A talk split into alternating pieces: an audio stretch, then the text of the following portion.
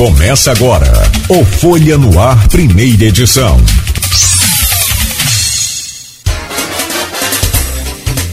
Quarta-feira, 22 de março de 2023. Começa agora pela Folha FM 98,3, emissora do Grupo Folha da Manhã de Comunicação, mais um Folha no Ar. Trazer o bom dia do Roberto Dutra, nosso convidado hoje, sociólogo e professor da UENF, para fazer aí um bate-papo bom com a gente nesta manhã de quarta-feira. É, meu caro Roberto, quanto tempo, né? Prazer em recebê-lo aqui novamente. Muito Prazer obrigado meu, pela cara. visita. Seja bem-vindo sempre a essa casa, rapaz. Prazer meu, Cláudio. Bom dia, bom dia a, Lu, a Luísio, bom dia a todos os ouvintes da Folha. É um prazer enorme voltar aqui para a gente conversar um pouco sobre esses assuntos aí. Seja bem-vindo sempre, meu amigo. Sempre bom né, poder é, ter essa oportunidade de aprender com você também aqui. Meu caro Luiz Abreu Barbosa, com a gente na bancada essa semana, muito obrigado. Sempre bom poder contar com sua presença nessa, nessa bancada. Seja bem-vindo. Bom dia, Luiz. Bom dia, Cláudio. Bom dia, Roberto. Obrigado pela presença. Vamos poder conversar um pouco, um pouco nesses três blocos aí.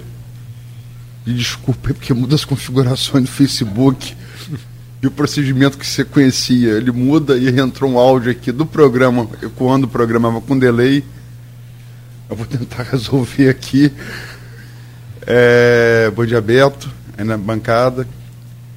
Bom dia, sobretudo você, ouvinte pelo streaming telespectador do Folha no Ar.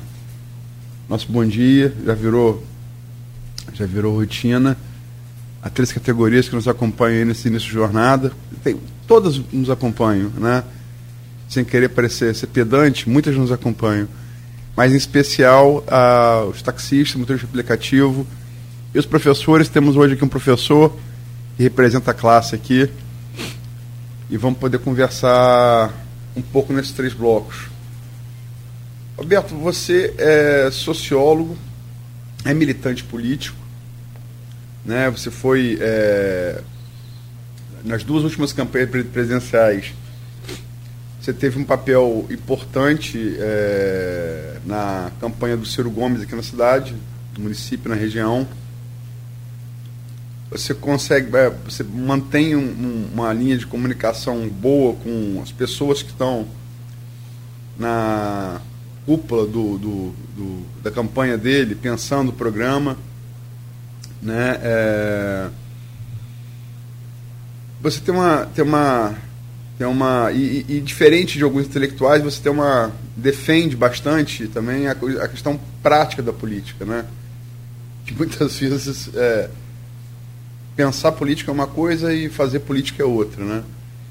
E nessa diferença também, muitas vezes entra, no meu ponto de vista, que é uma opinião, para uma coisa ruim disso é, é, entra na questão da demonização da política, né? Enfim, é, a política mesmo desde sempre, desde a, desde, desde de Atenas, desde a República de Roma, que ela, que ela não mudou muito a prática dela.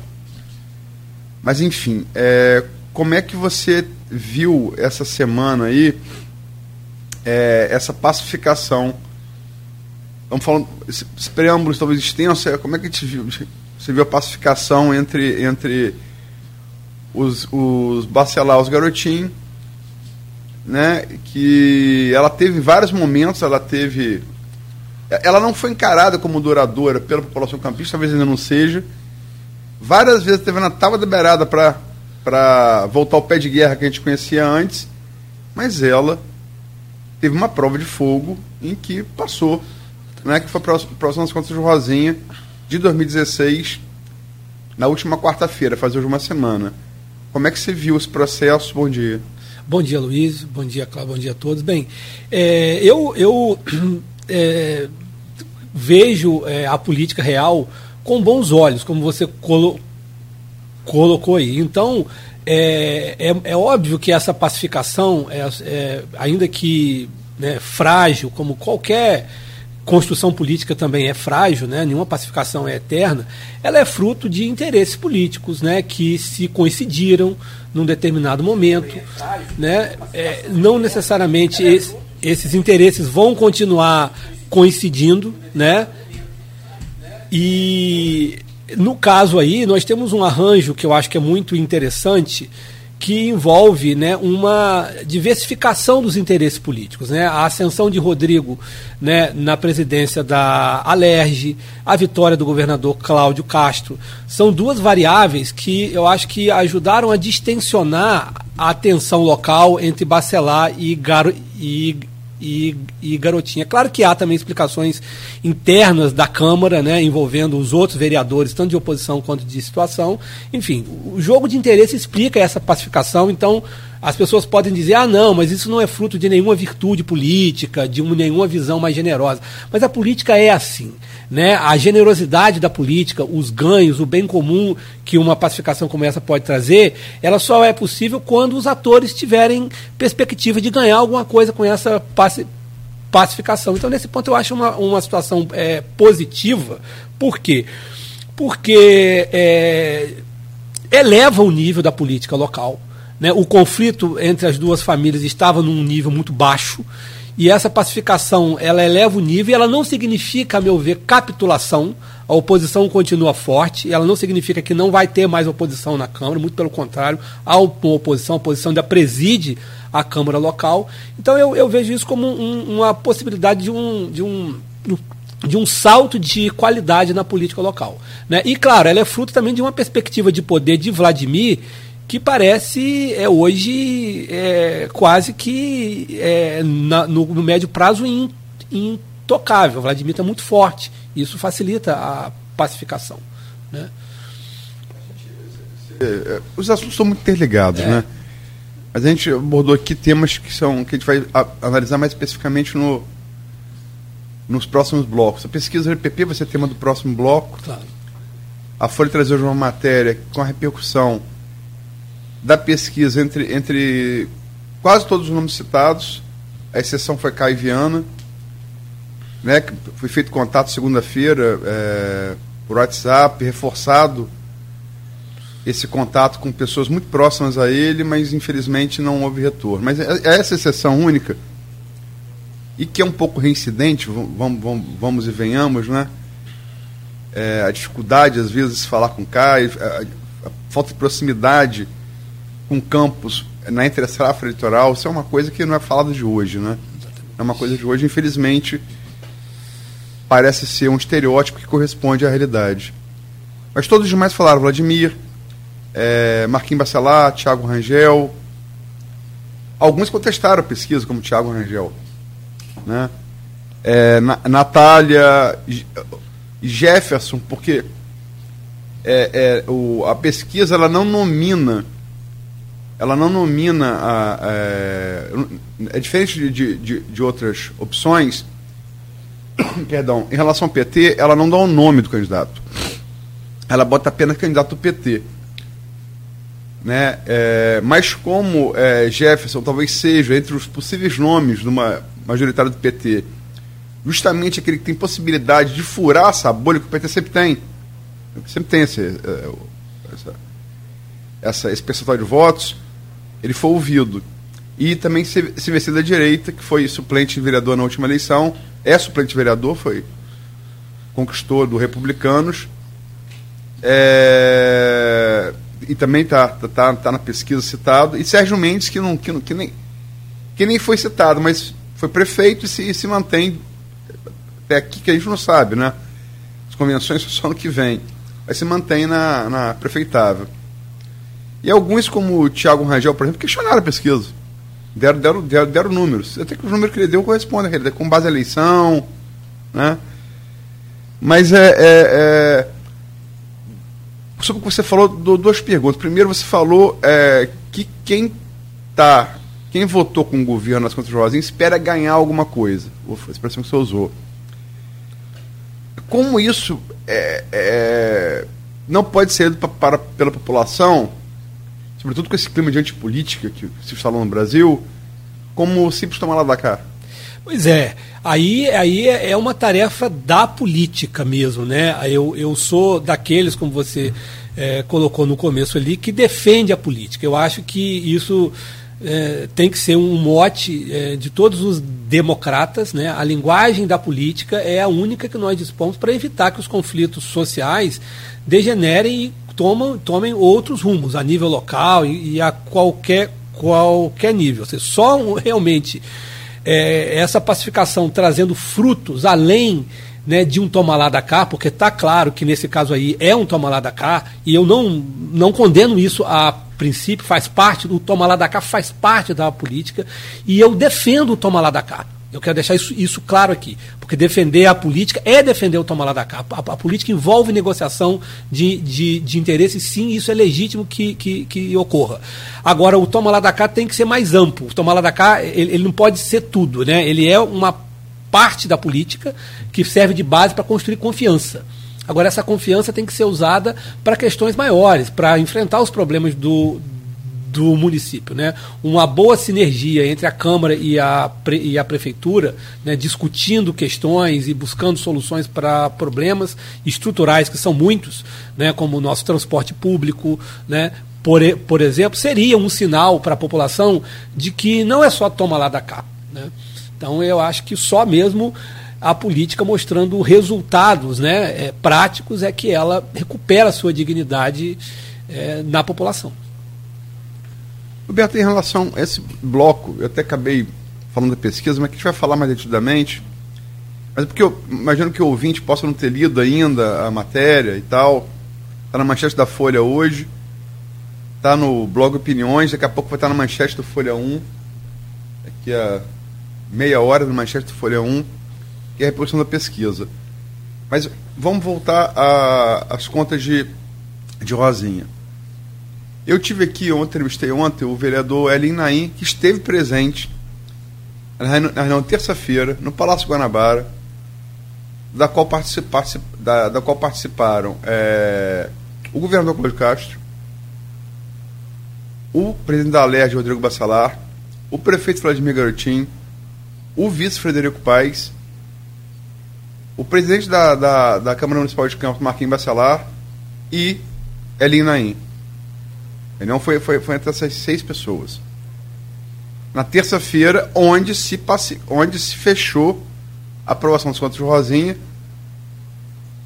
Rodrigo é, se impôs sobre o que talvez fosse vontade do irmão, que, que como presidente do Legislativo colocou de Campos, prerrogativa da pauta do presidente, presidente do Legislativo em qualquer lugar do mundo, inclusive em Campos.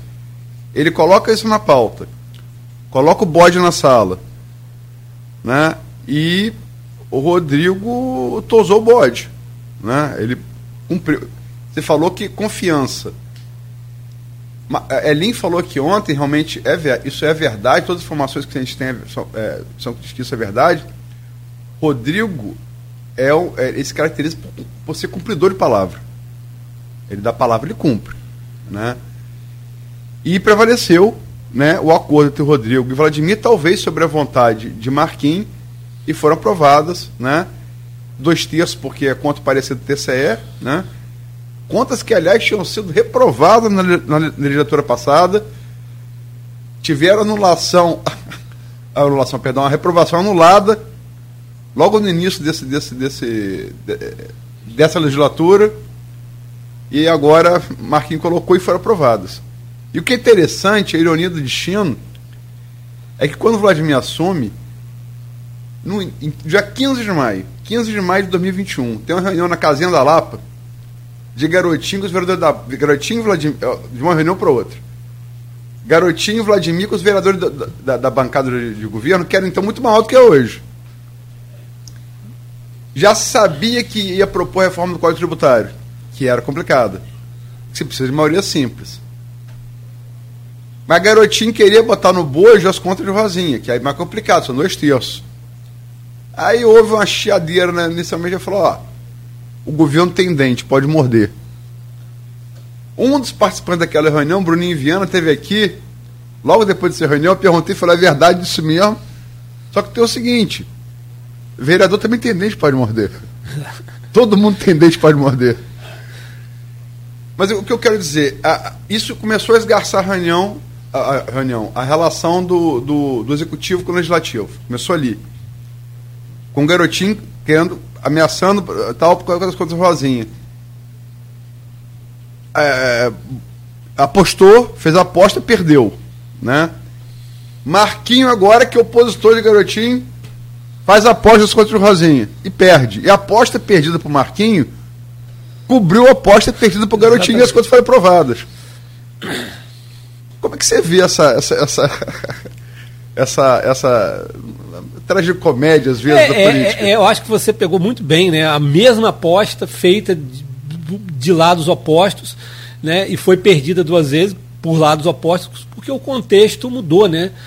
o contexto político de lá para cá mudou. Acho que aí o fator que você menciona antes é fundamental. A eleição de Rodrigo à, à presidência da Alerj, ela deu uma, uma, um, um, um, outro patamar ao grupo Bacelar. Né? Deixou de ser um grupo interessado apenas numa disputa local.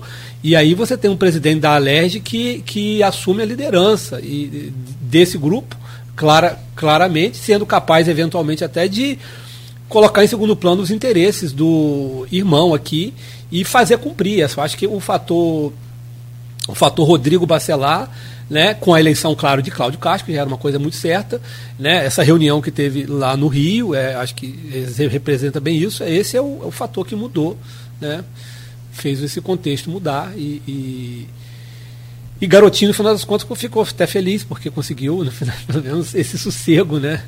Aí. E ninguém mordeu ninguém. E ninguém mordeu ninguém. Mordeu, mordeu todo mundo mordeu.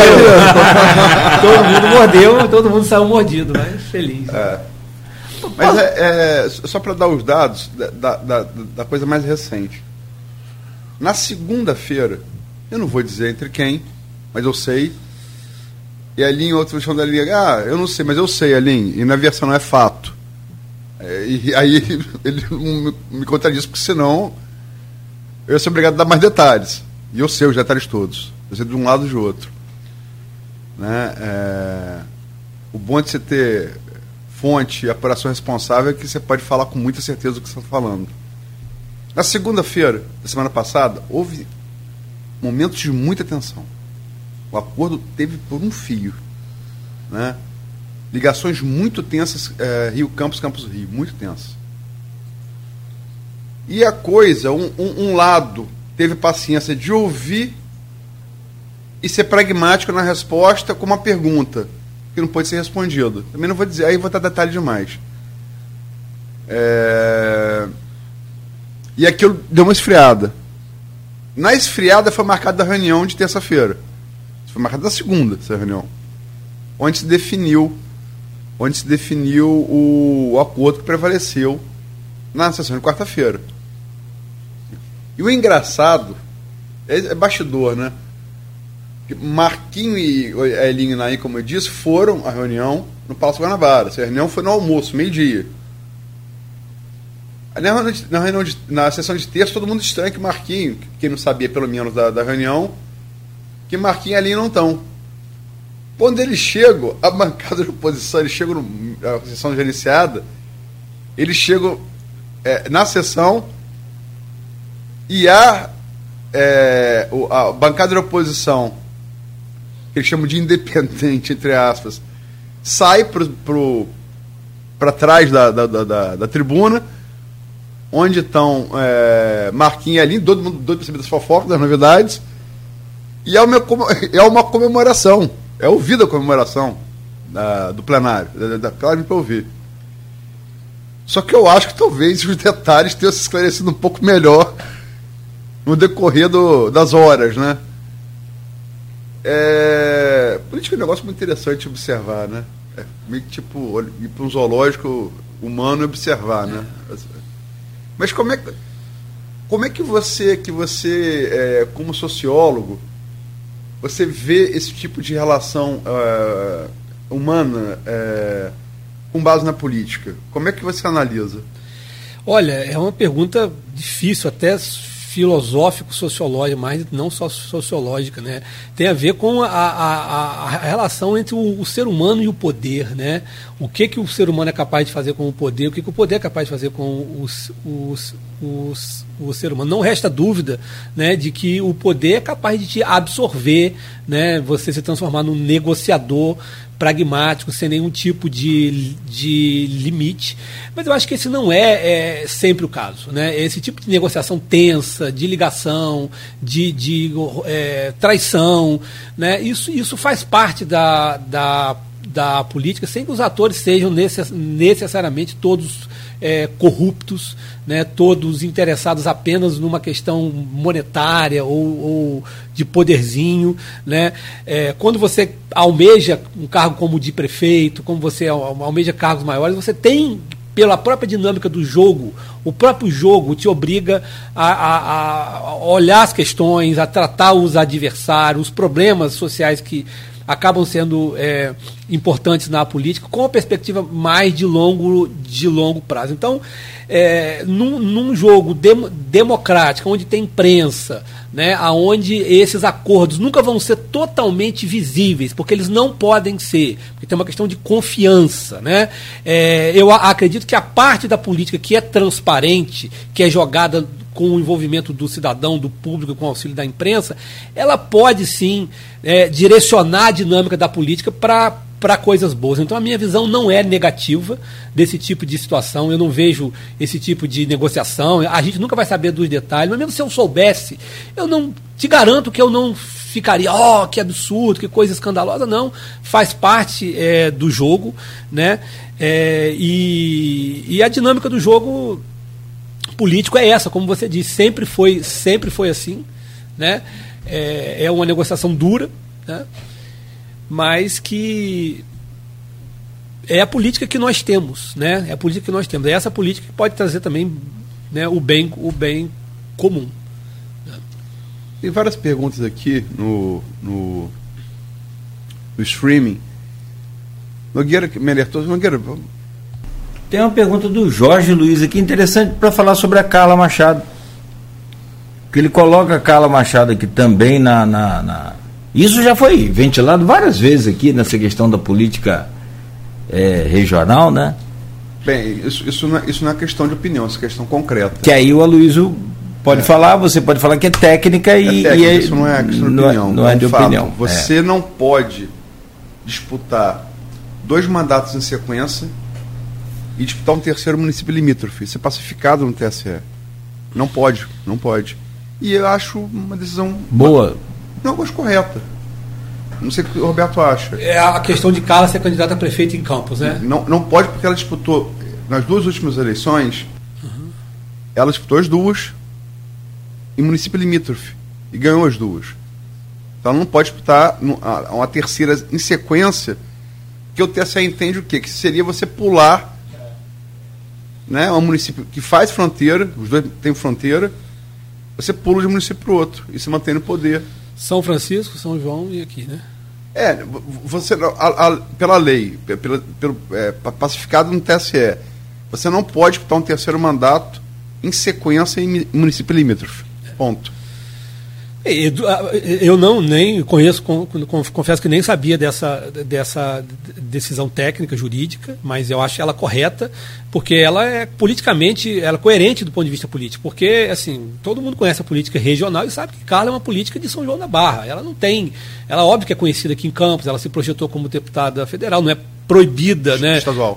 Estado, estadual. Nós já tivemos casos de, enfim, de pessoas que se candidataram em Campos, em São Francisco e tudo, mas é, a, lei acho que tem que garantir o mínimo de organicidade do, do representante com a população. Né? Ela não vive em Campos, né? ela não tem é, uma relação orgânica com, com a, a cidade. Eu acho que seria péssimo, sinceramente, que as esperanças, por exemplo, de uma oposição aqui em Campos estivessem ligadas a Carla Machado. Né? Eu acho que, do ponto de vista jurídico, correto, do ponto de vista político, é bom que ela não possa ser candidata mesmo, porque não vejo nenhuma alternativa né, de oposição, por exemplo, que ela possa representar melhor do que a que nós já temos aí.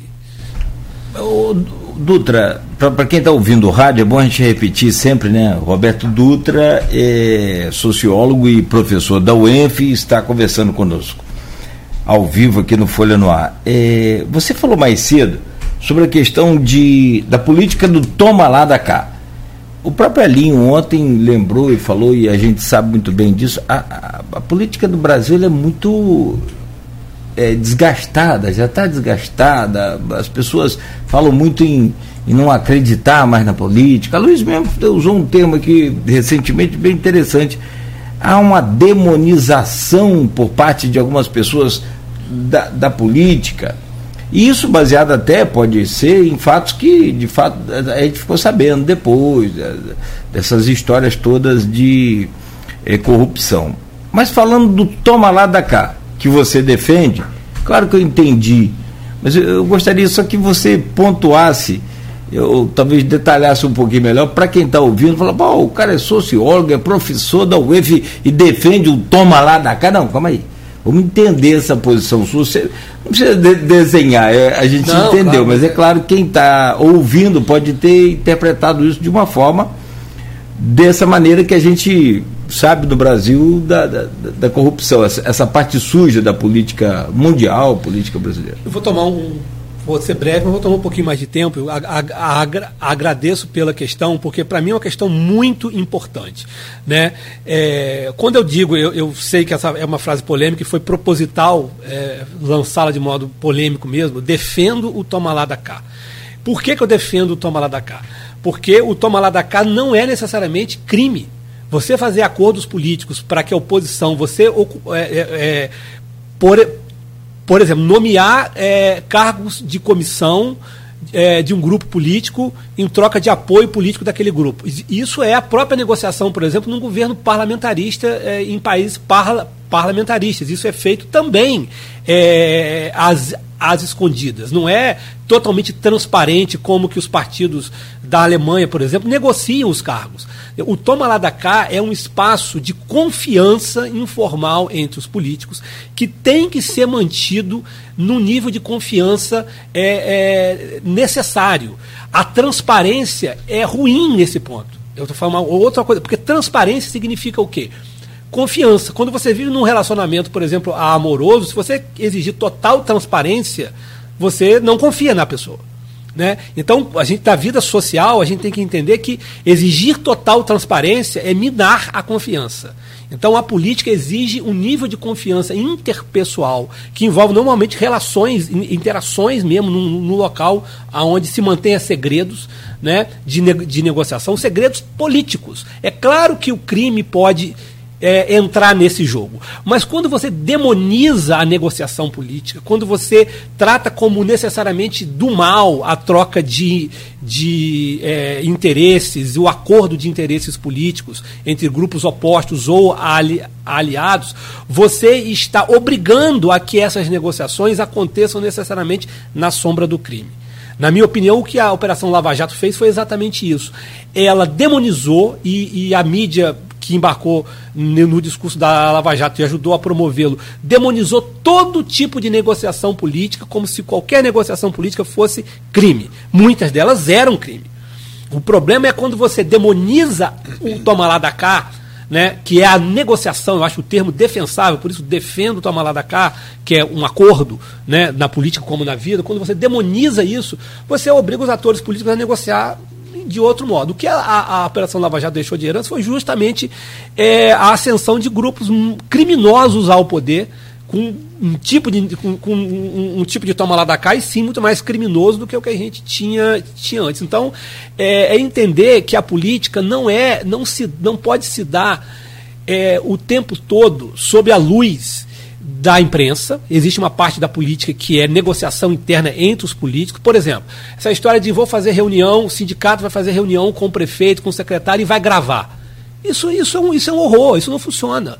Isso mina qualquer tipo de, de confiança política. Alguém vai fazer negócio com alguém e vai gravar? Você não está, você não tá criando um tipo de, de relação política. Depois você conta os bastidores, né? vaza controladamente. Então, o que eu defendo é uma visão real da política. Para a gente não demonizar a política, a gente tem que entender e aceitar a política como ela é e tentar melhorar dentro do que é possível. Não é possível fazer política sem tomar lá da cá.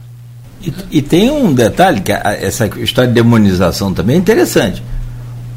Eu demonizo a política, mas quando eu peço a um político para conseguir um emprego para um filho, ó, beleza. É uma hipocrisia, porque todos, Não tá, nós, não, fa- todos é. nós fazendo Não, mas meu filho cá. é trabalhador. É, é, exato. Ah, não, mas com o outro é crime, comigo não, é, é legítimo. Né? Estava aqui procurando a.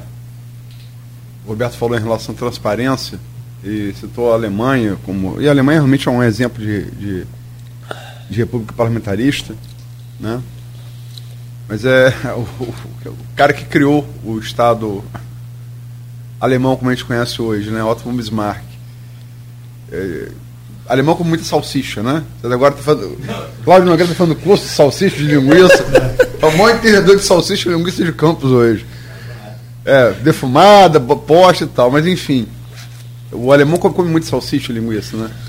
Ele dizia o seguinte: se as pessoas soubessem, isso no século XIX, como são feitas as salsichas e as leis, não comeriam umas e nem catariam as outras. então, acho que Boa. o Otto von Bismarck, que criou o conceito de realpolitik, concordaria com o Roberto. Concordaria, concordaria.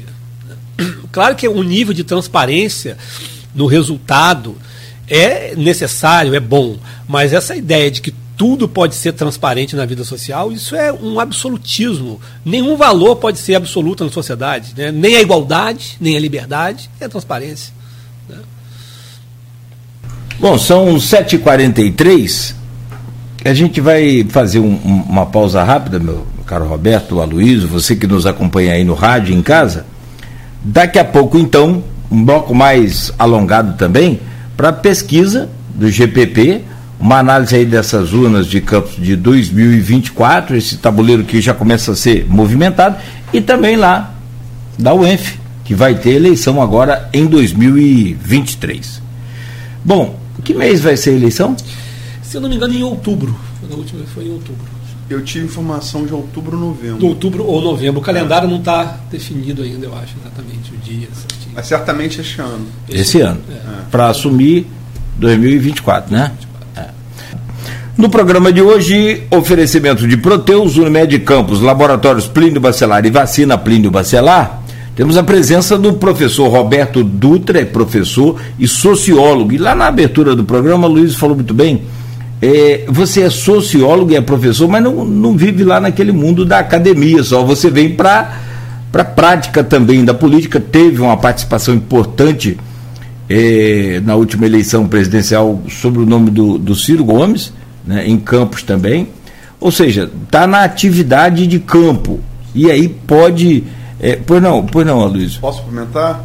A entrevista que a gente fez com o Ciro aqui teve o Roberto como um, um dos artífices. Sim, sim. Então a sim. gente tinha canal direto via Mangambeira Unga que ele citou com a campanha do Ciro. Desculpa. Sim, pra e para você aprofundar a, a- a ideia de, de contato entre um e outro. Então, é essa, rela- essa, essa relação, é essa atividade sua na política, que eu acho que te credencia muito para fazer a análise das perguntas que eu vou te fazer sobre eh, o quadro atual político, que é o governo Lula com dois meses e 22 dias, quase fechando aí, daqui a pouco a gente vai fazer aquela análise do- do- dos 100, 100 dias dias. né, os simbólicos 100 dias. É, também o Castro, com aquela reeleição é, é, meteórica no, no- no- no- primeiro turno.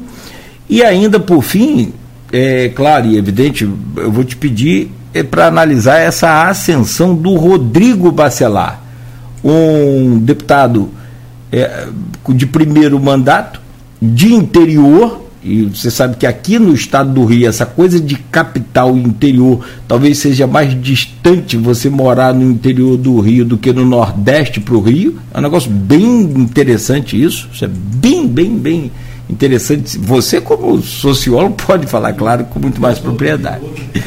E ele chegar na capital e hoje ser o presidente da Assembleia Legislativa do Estado, uma das mais importantes do país, com um orçamento também gigante, quase 4 bilhões de reais. Como é que você analisa isso, esse, esse contexto todo? Bem, vamos começar pelo de cima para baixo, digamos assim, do governo federal. Né? Eu sou, estou levemente, é, é, levemente otimista com o governo Lula, né? É, Primeiro, porque a diferença para o governo anterior é marcante, né, sobre todos os aspectos civilizatórios que se possa pensar. O trato com a imprensa, o trato com a oposição, né, a postura do presidente, a qualidade dos ministros. Então, né, no geral, é, é, é, essa diferença é muito clara. Agora, é, o, por que o meu otimismo não é, é motivado só por isso? Né? Eu acho que o governo é, pode encaminhar algumas soluções para problemas estruturais que nós temos. Por exemplo, a proposta de reforma tributária do ministro Fernando Haddad, ela toca num ponto fundamental que há muito tempo é que já está sendo discutido no Congresso há muito tempo, que é a criação do imposto de valor agregado como uma forma de substituir é, a guerra fiscal travada em torno do, do, do ICMS. O foco em criar um ambiente de negócios mais favorável para o Brasil.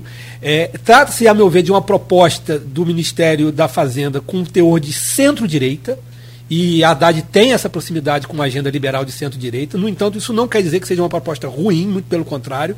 Eu dou razão à direita liberal no Brasil quando ela critica é, o, o, o péssimo ambiente de negócio que nós temos e a questão tributária é um dos motivos para esse ambiente ser ruim. Então, isso é um ponto, por exemplo, que me deixa otimista. Em relação, por exemplo, ao Ministério da Educação, também alimenta um certo otimismo. É um, um ministro que vem de um Estado com excelentes índices educacionais, o ministro Camilo. Né? E a política externa do Brasil, conduzida de um modo mais responsável. Né? Então, eu, eu tenho um otimismo é, leve. Não é maior, e aí a minha preocupação não é leve, é, é, grande com esse governo, porque os desafios do Brasil são muito grandes. Né? É, o, o, o, não é um governo que tem uma visão de país, uma visão sobre como quer deixar o Brasil daqui a quatro anos. Tem ambições específicas sobre determinados temas, mas falta uma visão de, de país, uma visão programática, que, a meu ver, é necessária para enfrentar os problemas estruturais que o país passa e que levaram o bolsonarismo ao poder. A economia brasileira cada vez mais reprimarizada, o Brasil desindustrializado, os serviços públicos né, precisam me melhorar. A meu ver, não tem visão, o governo não tem uma visão global sobre o país, isso é muito ruim. Né?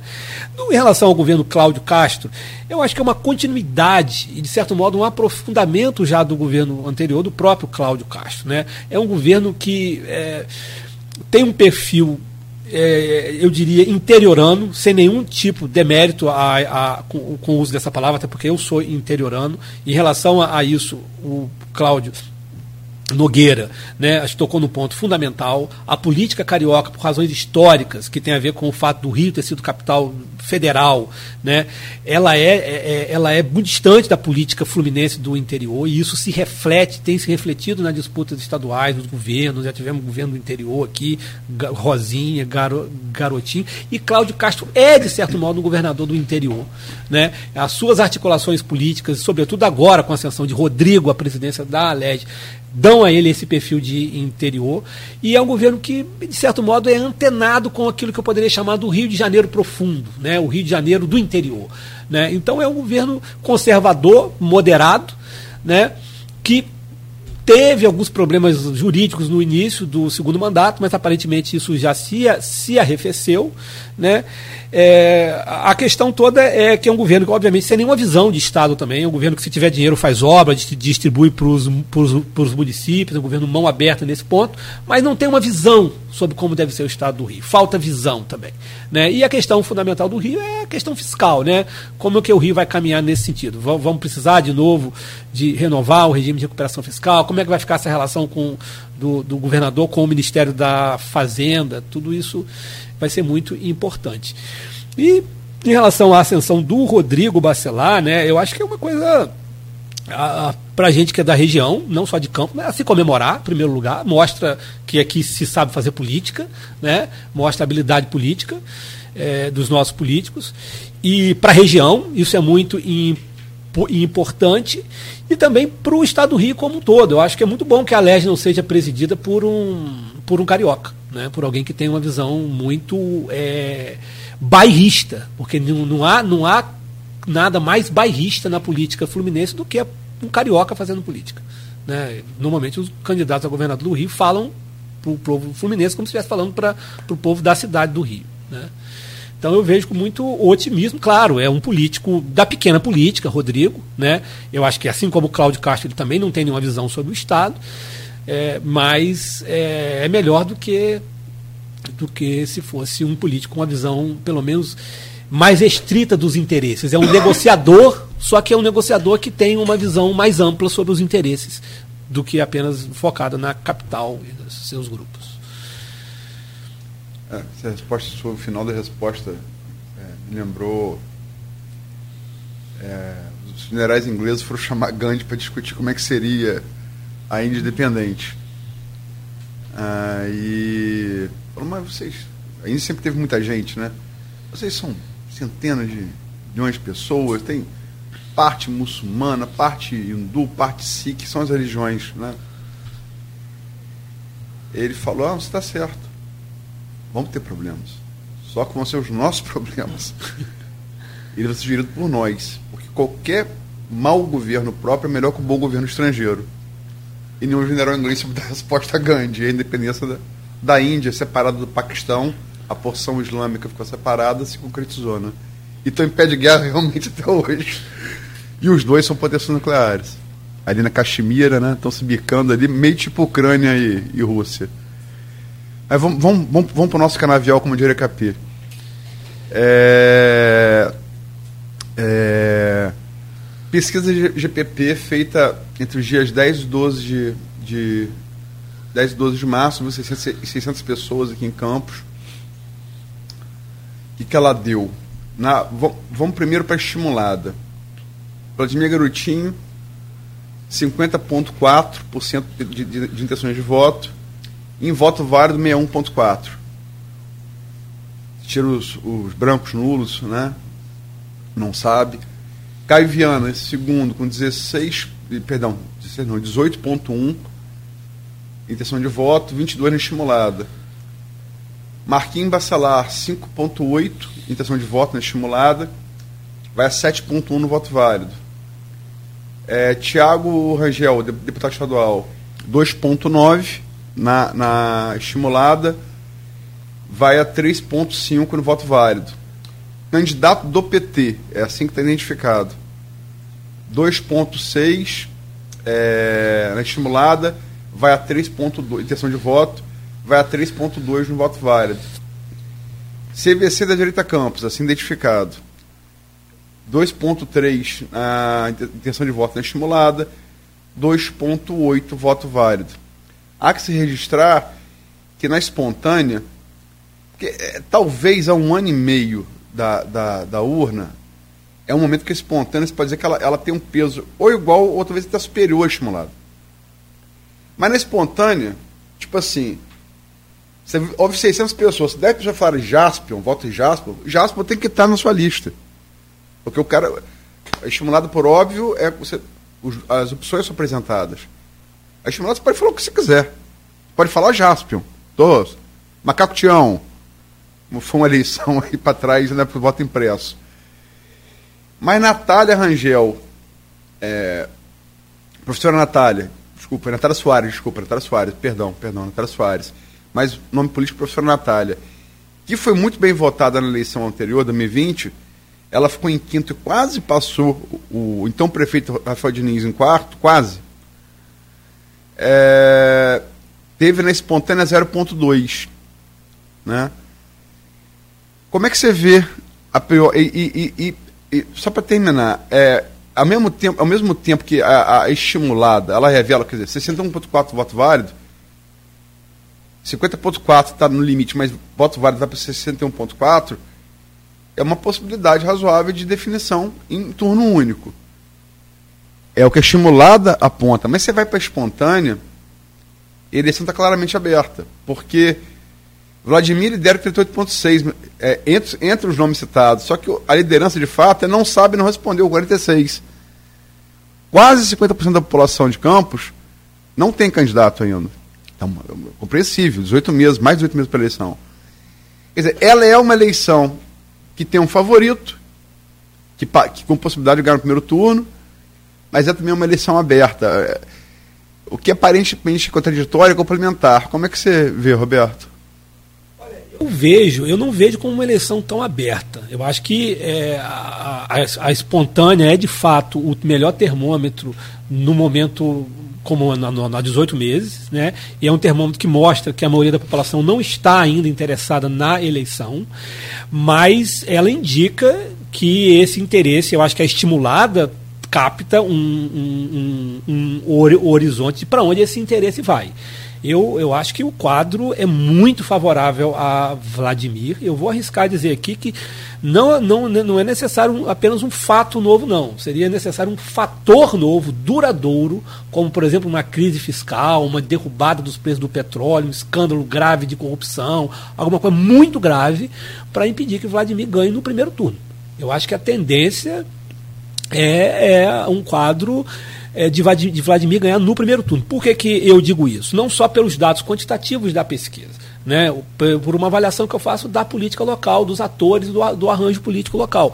É, os atores de oposição, o principal candidato de oposição da última eleição, ele, como a gente já falou aqui, ele está ausente, como de costume, da vida é, da cidade de Campos. Né? As pessoas não sabem onde Caio está, ele não fala, ele não se pronuncia, ele não marca a posição de um líder de oposição. Esse foi o principal candidato de oposição, né? inclusive eu votei nele no segundo turno. Né? É, o outro candidato mais importante seria o Marquinhos Bacelar, é presidente da Câmara, é vereador, tem responsabilidade dentro de um grupo político. E a perspectiva de poder de, Vladimir hoje, e ela é, não é só de hoje, eu acho que ela tem uma tendência de duração, ela desencoraja a oposição. né? Assim, é claro que vai ter candidato de oposição, mas todo mundo sabe que vai entrar numa situação muito difícil. Então, é, você vai abandonar uma cadeira de vereador para se candidatar a prefeito e marcar posição? Pode fazer isso, mas você vai estar sacrificando quatro anos de mandato. Então, eu acho que, lendo os interesses dos atores de oposição e de governo, eu acho que a tendência é de Vladimir ter uma certa tranquilidade. Né? Claro que muita água pode rolar debaixo da ponte, mas se não acontecer nada de novo, de, de duradouro, a tendência é que ele ganhe no primeiro turno.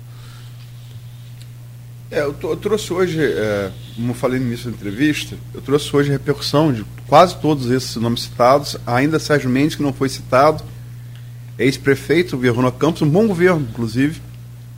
É um, é um governo melhor do que a lembrança dele foi muito atacado por garotinho quando voltava para ser prefeito. Governou entre 93 e 96.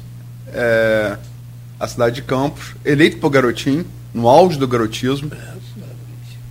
É, mas eu ouvi, eu ouvi é, parte deles. É, eu ouvi parte deles, eu vi quase todos eles, exceção, perdão, de Caio Viana, que realmente não consegui, não retornou. Né? Tentei, falei, mandei, demandei desde segunda-feira, é, tentei com gente pró, reforcei com gente próxima, mas enfim, não tive, infelizmente não tive retorno. Mas, como você falou, é, faz parte do, do show de Caio, né? essa, essa ausência entre safra. É, mas alguns deles é, trazem dados assim. Tem pessoas como o Thiago Rangel que questionaram a pesquisa. Né? Ele falou que se, se a pesquisa de GPP é, ele fosse, ele fosse acreditar a pesquisa de PP, ele não teria sido eleito presidente da LERJ. E foi eleito realmente. A primeira tentativa, né? Tiago. Perdão, perdão, desculpa. É, deputado. deputado, perdão, perdão. Deputado. Obrigado, Nogueira. Deputado da LERJ na primeira tentativa, deputado estadual na primeira tentativa, assim como tinha sido eleito vereador também na primeira tentativa. Isso também dá dá fôlego, né? Primeiro que você vem vereador, você ganha. É. Depois vem deputado, ganha. Mas tem também o contravapor, né? É, Bolsonaro acreditava nisso, até perder para Lula. Bolsonaro nunca havia perdido uma eleição. Ele foi vereador do Rio, deputado federal, foi, foi seis vezes deputado federal, presidente, nunca perdeu uma eleição. Ele se valia nisso. Aí perdeu para Lula por margem pequena no, no segundo turno de, 2000, de 2022. Mas é, é Tiago coloca alguns números, né? Que o número de pessoas que não votaram é, em candidatos do governo é, é, municipal a, a, a, deputado, a estadual são, sendo que coloca aqui, são 100 e 18 mil pessoas. Quer dizer, é um, é um volume considerável de, de, de gente, né? de, de, de eleitores. É quase metade dos eleitores de Campos. É, você acha, quando você crava. E outra coisa que ele, ele fala é que. Não precisa nem o que ele fala, o que o Thiago Rangel fala. O segundo turno de 2020 só existiu porque Rodrigo bancou Bruno Calil. Inclusive lá, lá, lá da sua terra, de Morro do Coco. Você conhece bem. Bancou Bruno Calil. Que Rafael desidratou completamente. Sim. Natália cresceu, mas cresceu por alguém que nunca tinha disputado a eleição. Não para ameaçar os primeiros colocados. Como dificilmente ameaçaria. Né? Se não tem um terceiro para ter voto, Vladimir ganha o primeiro turno. Então, é, você tem que ter esse terceiro ou quarto. Se não tiver, é, a chance de, de um lugar no primeiro turno é muito grande. É, é, por isso que, que eu, eu acho, né? Claro, eu estou correndo um risco aqui, de gosto de correr riscos, né? De cravar que vai, ganhar no primeiro turno. Mas esse é um fator. A oposição, aparentemente. É, vai ter menos condições, menos não, não só o, o, o, terceiro parece que vai estar ausente, como, como, até agora não apareceu, como o segundo também não, não parece ter a mesma força de antes. Né? Então, é, é olhando para a oposição, o que a gente vê é uma situação de maior fragilidade. Apesar da oposição ter a presidência da Câmara em Campos, de, de certo modo, mas, a, mas isso não se reflete. Né? A, a, e aí que tem um outro fator que a gente não mencionou ainda aqui. Né? Na pesquisa do IGP, o, o principal índice de. O, o, com? GPP. GP, GPP, né? O principal aspecto positivo de Vladimir é ser um bom administrador, melhor que os anteriores, né? Então esse é um, isso se destaca, né? A, a, a comparação com o governo anterior, né? Ela gerou na população um, um, rebaixamento até de expectativas. Então, quando você olha né, a cidade hoje e compara com o governo Rafael, você não quer saber que agora está entrando mais royalties, você não quer saber se o Vladimir deu sorte, o Rafael deu azar, você no final das contas vai querer ter um prefeito que tenha sorte, não que tenha azar, né? E, e, e você vai comparar, né? Então eu acho é um quadro muito consolidado assim, eu acho muito difícil uma oposição conseguir furar esse esse bloqueio. É, Napoleão que dizia que escolhia os generais primeiro pela competência, depois pela sorte. Né? E quase conquistou a Europa toda. Então... mas é, é, mas é fato. Isso não dá para combinar. O Putin invade a Ucrânia aí, porque eu estou subindo a prefeitura de campo é. aqui, eu preciso de mais, mais royalties. Você não combina isso. Literalmente você não, não combina, com, os russos. É, é. Mas tem também o trabalho eu acho importante de emenda, que cresceu bastante, né? Eu, fruto da experiência dele em Brasília, né? Enquanto Clarice teve mandato, veio, e o senador Carlos Portinho, que é Bolsonaro. E aí você não tem que julgar. É. É, é, trouxe muita coisa para Campos. Muita emenda, muita emenda. E o governo Cláudio Castro, com a venda da, da, da SEDAI. Também. Também. Então. Muito, né? Mas é, vamos, vamos bater os números aqui pra, das pesquisa, da pesquisa. É, Vladimir, como você falou, é verdade. Ele lidera com folga, tanto na espontânea quanto na, na estimulada, fruto de duas coisas. Primeiro, você está correto. É, avaliação do governo, né? A avaliação do governo dele. Só para dar os números aqui, Estou com bigarro, peço, peço desculpa ao ouvinte. O governo Vladimir é considerado ótimo por 21,7% da população, bom por 33,8%, perfaz uma maioria de 55,5%, regular por 34,8%, regular pode ser. Há, pesquisas que dividem entre, entre regular para bom e regular para ruim. Essa não, essa não. Mas então vamos considerar o regular neutro, né? O regular está ali em cima do muro. Mas ruim por 3,3% é, por cento, e péssimo por 5,5%. Então, entre ruim e péssimo, você tem 8,8%. Entre ótimo e bom, você tem 55,5%. Né? E não sabe não respondeu 0,9%. Você, muito, muito, muito pouca gente também indecisa em relação ao governo. Há uma opinião formada sobre o governo e ela é majoritariamente, que 55 a 55,8, uma é. é 7 a 1, né? Mas também, mas também porque Vladimir é o mais conhecido entre os candidatos, o que é natural sendo prefeito. Mas a rejeição dele não é a mais alta, isso que é interessante. É. é Veja bem, aí a gente vai ter outra, outra coisa. Vamos primeiro falar do conhecimento. É claro, é. Porque a, a, rejeição não é bem rejeição, é uma medição análoga. É. Vamos falar, mas vamos falar primeiro da, da, do conhecimento. Conhece bem, né? Aí entre os candidatos que foram pontuaram, é, melhor pontuaram na, na, na induzida. Não tem candidato PT, porque aí você tem que ter o nome. Como não botou o nome, não tem, não tem a pessoa. Conhece bem o Vladimir. 81,1% da população. Caio Viana, 55,1%. Marquinhos Bacelar, 35,9%. Thiago Rangel, 25,7%. CVC, apenas 9%. 9%, 9%. E aí, não conhece. Aí, não conhece. Não conhece nada. Tem, tem, só ouviu falar, que eu, mas não conhece. O cara não conhece o candidato. CVC da direita é desconhecido por 84,4%. Tiago Rangel, deputado estadual, 46,9. Marquinhos Bacelar, presidente da Câmara Municipal, 32,6. Caio Viana, 8,9. E Vladimir, só 0,3 não conhece Vladimir, porque é se esperar sendo prefeito. O CVC coloca isso. Olha que terreno imenso para explorar. E é um fato. Sim, é um fato. 88,4. Um, um Tiago Rangel, que é deputado, 46,9. O Marquinhos Bacelar, presidente da Câmara, irmão de Rodrigo, 32,6. Caio não, Caio 8,9 não, é pouco.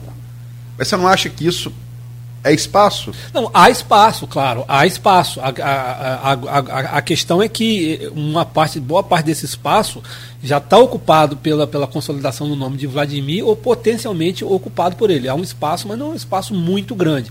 Eu acho que há, há, há espaço para que uma oposição marque posição nessa eleição. Né? Por exemplo, o CVC talvez possa, possa crescer, enfim, né? um candidato de direita, Campos é uma cidade que tem um eleitorado de direita muito forte, né? mas eu não acho que esse espaço seja suficiente para desafiar Vladimir no quadro desenhado hoje por essa pesquisa. Não. O que você falou é, é sobre rejeição, não, é, a gente pode falar índice, é, tem que ter, ter, cuidado com isso, tá? Claro. porque a gente pode falar índice análogo à rejeição, mas não foi marcado. Rejeição é o seguinte: em quem você não vota de maneira nenhuma? Claro Nogueira ou Beto? Isso é rejeição. É, a imagem negativa é uma medição análoga, mas ela não é rejeição. Quem lidera a, a imagem negativa, eu já ia cometer falho. A imagem negativa é Caiviana, com 24,3. Em segundo lugar, Vladimir Garotinho, com 18,4. Em terceiro lugar, Marquinhos Bacelar com 17,7. É, em quarto lugar, Thiago Rangel, 11,3. E em quinto, é, CVC, até porque é menos conhecido, né? 7, 7 pontos. E a imagem, na imagem positiva, Vladimir lidera com 69,7. É, você vê que. É, outra coisa interessante, quando você compara a imagem de Vladimir com a imagem do governo, a do governo é boa. Mas a dele ainda é melhor. Pois é. É 10 pontos acima. Quer dizer, sai, de 55 para quase 70. É, é, é 15, quase 15 pontos acima. A, a, imagem do governo é muito boa, mas a imagem dele é ainda melhor. Caio Viana, 48,2, imagem positiva. Marquinhos Bacelar, 33% de imagem positiva. Tiago Rangel, 26,3 de imagem, imagem positiva. E CVC, 5,9 de imagem positiva. Há sempre que lembrar que o tal candidato PT, como não está identificado por nome, esses índices você não pode medir. É, porque é sobre a pessoa. É sobre a pessoa. Como é que você analisa esses números, Roberto? Então, é, a, apesar de não ser, Luísio, né, o índice de rejeição é um, um, um, índice análogo à imagem positiva, mas até pela dimensão do, dos números, eu acho que indica aí sim um espaço para Vladimir crescer. Né? Eu acho que a imagem é, positiva dele, estando certa a pesquisa, é, impressiona poli, poli, politicamente, porque é, normalmente o desgaste de quem é muito conhecido é, é alto, né? Mas mesmo assim, a imagem dele é, maior, é, mais, é mais positiva do que a imagem do, dos principais candidatos de oposição. A negativa é mais baixa. Né? O, o, Rodrigo, o Marquinho e o Caio. É, o, o, o, Vladimir fica pouco à frente só do Marquinhos, né? Na imagem negativa, né? É. E, e, o Caio fica na frente. Então, assim, é, aparentemente Vladimir não herdou talvez uma rejeição muito ligada ao grupo político da família dele, conseguiu um certo distanciamento, isso acho que é verificável na política profissional, mas eu acho que na população isso também é verificável. E é por isso que eu digo, o quadro é muito positivo. Eu vejo isso aí como um espaço é, onde ele pode consolidar uma possível vitória no primeiro turno. Né? Acho que a grande vitória no primeiro turno, quando já tivemos eleição aqui, foi a de Rosinha, né? a última grande vitória em primeiro turno. Foi avassaladora, foi quase mais de 70%, né? De reeleição foi, né? De, de que Rafael de ganhou no primeiro turno, mas não, foi não, reeleição. Foi de... Arnaldo Viana também, porque Arnaldo, Arnaldo é, se marcou porque garotinho, ele, Sérgio Mendes 96, é, a eleição 96, não é isso, Luiz? É, tem que voltar, peraí. Garotinho 88, calma, calma, calma, calma, você me dá nó na cabeça. 88, é, 92, peraí, peraí, 92 Sérgio. 92 Sérgio. É, 92 Sérgio. 92 Sérgio, 96, 96 Garotinho. Então, Garotinho sai em 97 para disputar a eleição com Marcelo Lencar, com Marcelo César, Lencar, Maia. César Maia. Ele perde Marcelo Lencar antes com César Maia, em 98. Então deixou com o Arnaldo. Então Arnaldo entrou em 97 e se elegeu 2000. em 2000. Do Arnaldo, turno. Arnaldo também foi uma votação conservadora. Foi, foi, foi de fato. Né? Então é um quadro, eu vejo um quadro parecido. Assim. Foi a primeira votação para executivo em Campos com mais de 100 mil votos. Um cara é. teve mais de 100 mil votos.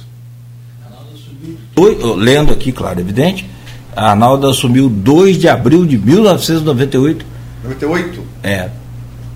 Após 2 de abril, 2 de abril de 1998 após renúncia do titular do Garotinho para concorrer ao governo do estado naquele ano. É, então o prazo legal era, era mais era maior do que, do que é hoje, né? Uhum. 98. Viana concorreu à eleição e 2000. venceu o primeiro, em 2000, que aí ele já tinha assumido como né, o vice. É, ele ganhou com 65,96% dos votos válidos. Tinha máquina municipal Contra 20... e estadual a favor também, né? É, é Contra 20, e aí Feijó 25, arredondando.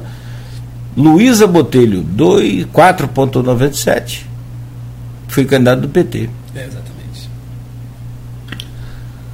Mas é, é, A pergunta acabou de. Eu, eu, eu errei um ano. Errei, foi... Não, não, mas aqui Você quando eu precisão. É, é, é, é. Mas só errei um ano. Errei, errei, é, agora ficou melhor ainda. Com, se o Google já era bom com o chat GPT, agora ficou. Mas isso aqui é, do, é uma pesquisa antiga que eu tenho memorizado aqui. Mas é, você me tirou agora. Agora quebrou a pergunta. Que era, na verdade, essa comparação de, de primeiro turno que você estava ah, fazendo. Exatamente, lembrei, lembrei, lembrei. O Roberto falou é, isso que você falou, eu falei isso com a Aline Nainha aqui ontem. É, quem me disse foi uma fonte é, do grupo de Bacelar, uma fonte que está hoje no Rio, né? De alto escalão lá do, do grupo de Bacelar. Que a eleição do ano que vem, até aqui, quer dizer, como você falou, tudo. A fase Marco Maciel, né? Tudo pode acontecer, inclusive nada. Nada. Mas tudo pode acontecer. Claro, claro. É, é é, lembra muito a eleição de 2012 de Rosinha.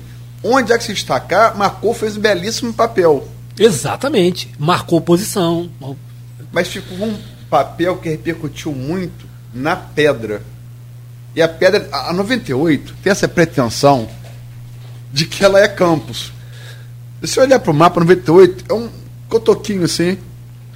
E se olhar para o número, a grande zona é a Baixada. É, é, é 7,6. Né? Então, a 98 tem essa pretensão, mas ela. ela hum.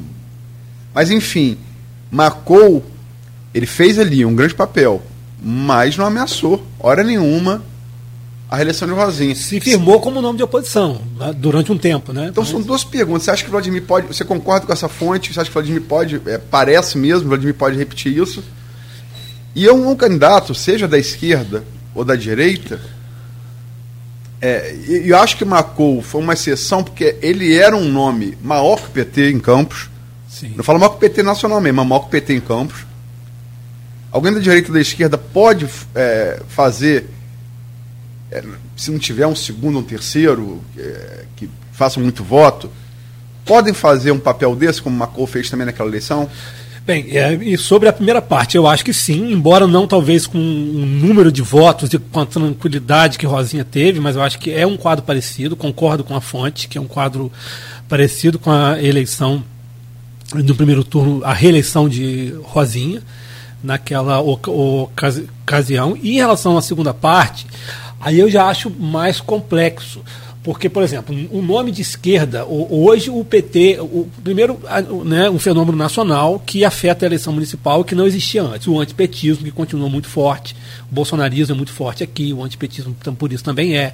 Então, o candidato do PT em Campos, assim como o candidato do PSOL, ele tem uma dificuldade muito grande que não tinha antes. É difícil você ter um nome que se apresente como candidato do PT e que consiga realmente é, ser maior que o PT, ser maior que a esquerda. Esse nome não está à disposição hoje em Campos. O Jefferson poderia ser, poderia ser, mas eu acho muito difícil. Né? A eleição, a, a melhor candidata da, de esquerda que nós tivemos na última eleição, tirando aí o Caio Viana, né, foi a professora Natália. Né? Mas a dificuldade do pessoal se articular aqui, eu acho que torna também muito difícil que o nome dela é, seja é, alçado a essa posição que Macron alcançou. Se eu tivesse que apostar, eu acho que seria mais fácil até um candidato de direita, como o CVC, de extrema direita, conseguir se destacar do que um de esquerda. Não vejo a situação boa para a esquerda em Campos, não.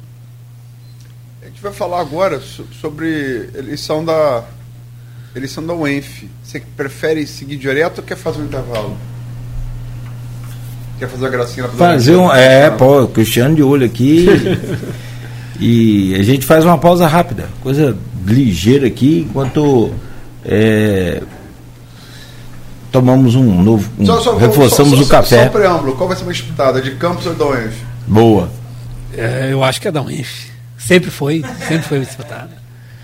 Na última teve segundo turno. É verdade. É, na última teve. É. E olha, pra você ter ideia, Macou, só para. Tinha como. Eu tenho essa pesquisa, eu tenho aqui guardada aqui justamente para horas como, como essa, né? Já que meu, meu HD está muito ocupado, né? não tem mais espaço para. é, Rosinha teve 69,96, lembra? Arnaldo, falei agora há pouco, teve 65. Ela é. teve 69, quase 70% dos votos no primeiro turno. E Macou que tinha como vice, não sei se você vai lembrar. Elinho Anormal. Andral Tavares. Andral Tavares, sim, Andralzinho, né? É, 61 mil votos, que significa 25%. Não, veja bem, se a eleição fosse na pedra, Macou se elegeria. Sim. Eu me lembro, vou, vou dar um bastidor aqui. Um monte de você fazer um jornalista que você. Não, tá, tá, tá ligado, tá ligado. É, Murilo Jags, que tem o Estudo Pro 4, participou da campanha no Macou. A, a, a pedra, acho que ela é, é Campos. É, a pedra tá, tá para Campos como a cidade do Rio de Janeiro tá, tá para o estado do Rio. Se acha, e não é. Né? E aí, Murilo foi fazer uma pesquisa. E Murilo é um cara sério. Inclusive é o convidado para vir aqui amanhã, analisar as pesquisas também. É, foi pra rua e viu. Gente, é isso daqui. Eles quiseram bater Murilo, porque as pessoas, o que elas viam, o universo delas, é o problema das bolhas hoje, né? É, é. Hoje a gente chama de bolha, né? É, o cara acha que o mundo é aquilo. E não é. Né? Não é. Mas é, eu, eu, eu me lembro disso. É, porque ele estava muito bem na pedra.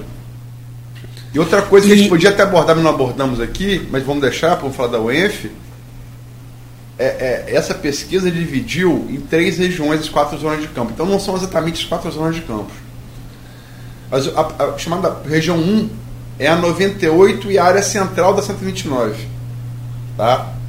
A, que pega ali é, é, Parque Aurora, é, a, a, a, a franja central da 129, uhum. a franja central dela.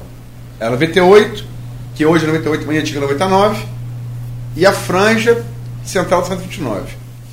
Né? O Vladimir também está ganhando. É, e são. E são. Ganha, se não me falha a memória, por quase 20 pontos. Como o Caio teve 15 pontos na 98, é, no segundo turno, de vantagem para o Vladimir, é, ela dá a impressão de uma virada na, na pedra, que é, é. Esse dado eu ainda eu tô, tô, dando aqui primeira mão, esse dado eu ainda não usei. Né? Eu, eu, não, eu não escrevi sobre ele. Mas é, é, a pedra, desde, desde 88, a pedra sempre foi o calcanhar de Aquiles dos garotinhos. É, sempre foi. foi. Exatamente, exatamente. Garotinho, quando teve, o grupo Garotinho, quando teve um popular e um da pedra, ganhou a eleição. Quando teve dois populares, perdeu. Isso é, é, é 10 em 10. Vamos lembrar? Garotinho ganhou como vice quem? Adilson Sarmé, da pedra.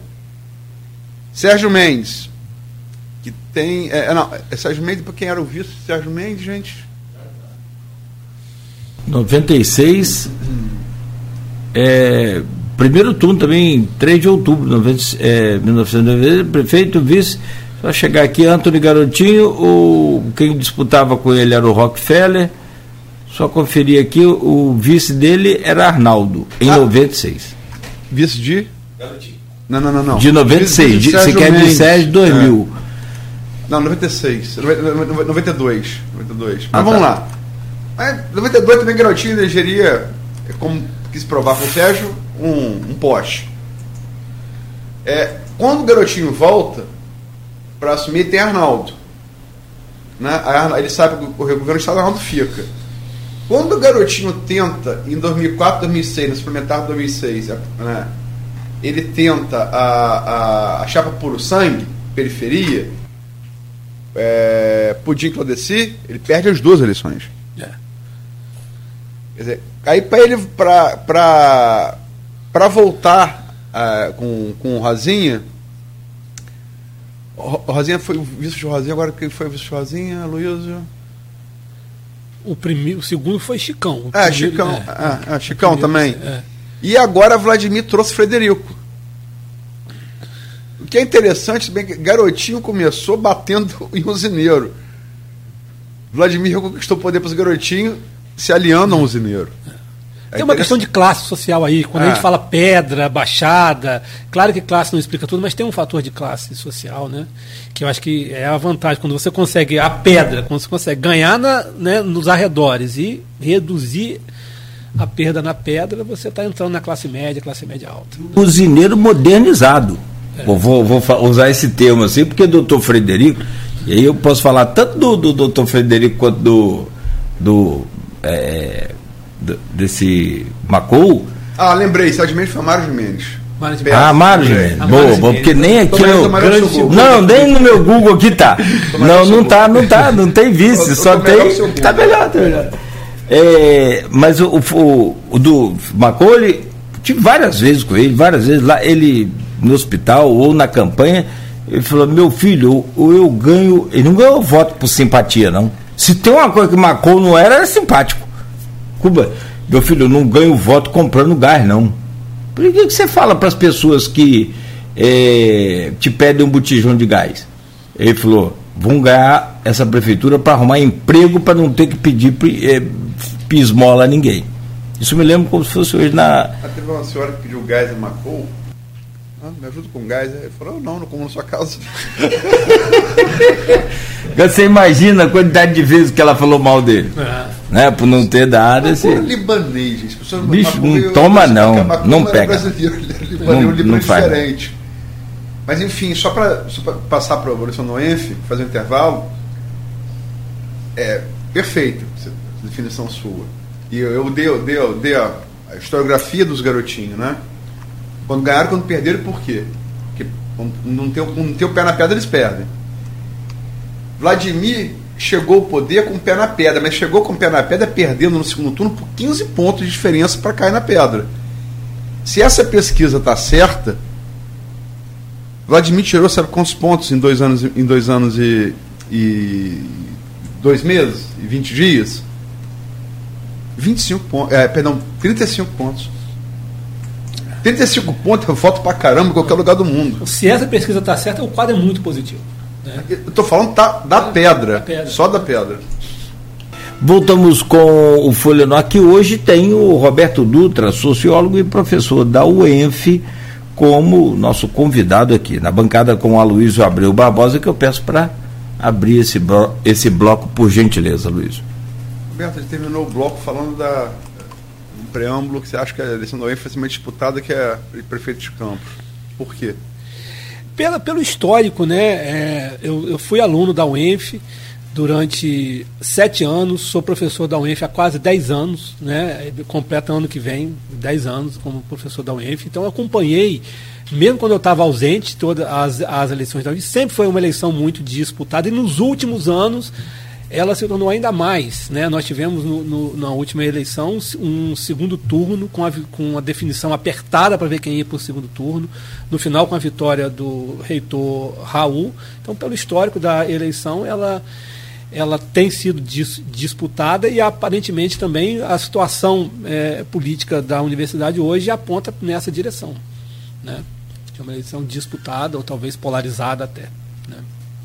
Raul não pode ser mais candidato, né? É, não, na eleição UF não tem reele, reeleição. Reeleição. Não tem. É. Quer dizer, uh, o IF, por exemplo, tem uma reeleição, como, é, é. como ocorre no presidente da República, governador prefeito.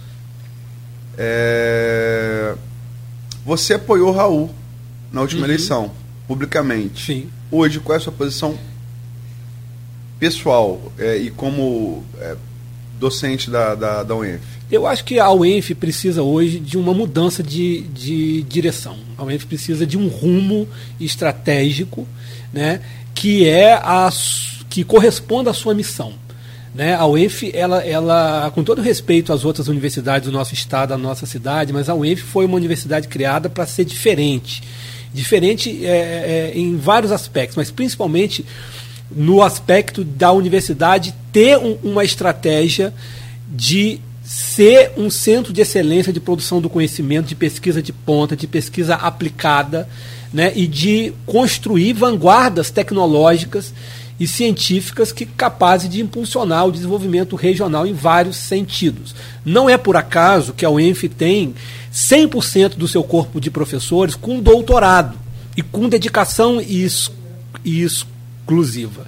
Então, o nível é, é, de qualificação do nosso, do nosso corpo, o nível de, de qualificação do nosso corpo docente, né, é, ele foi desde o começo assim ele e, e expressa justamente uma, um compromisso com uma estratégia, com uma, com uma visão é, de longo prazo e do ponto de vista interno da universidade de da busca da excelência do, da produção científica, que é essa excelência da produção ci, científica, e a UENF sempre se destacou nisso, que garante né, a maior qualidade do ensino e da extensão. A UENF não pode ser uma instituição que se destaque pela prestação de serviços a comunidades, por, por, projetos de extensão que, por mais importantes que sejam, né, eles não constituem o diferencial. A UENF é uma universidade de, de, diferente, foi criada né, por uma visão estratégica sobre a região, formulada por Leonel Brizola e Darcy Ribeiro. Né, e a UENF tem as condições né, de formular para si mesma e para a região estratégias de desenvolvimento científico e tecnológico. Esse tipo de visão estratégica, de rumo, falta hoje à universidade. Né? Eu conheço a universidade há muito tempo e vivi momentos onde os professores e os grupos políticos brigavam porque tinham concepções distintas sobre que rumo a universidade deveria tomar. Né? Grupos mais à esquerda, grupos mais à, à direita, disputando entre si qual era a concepção de futuro da universidade?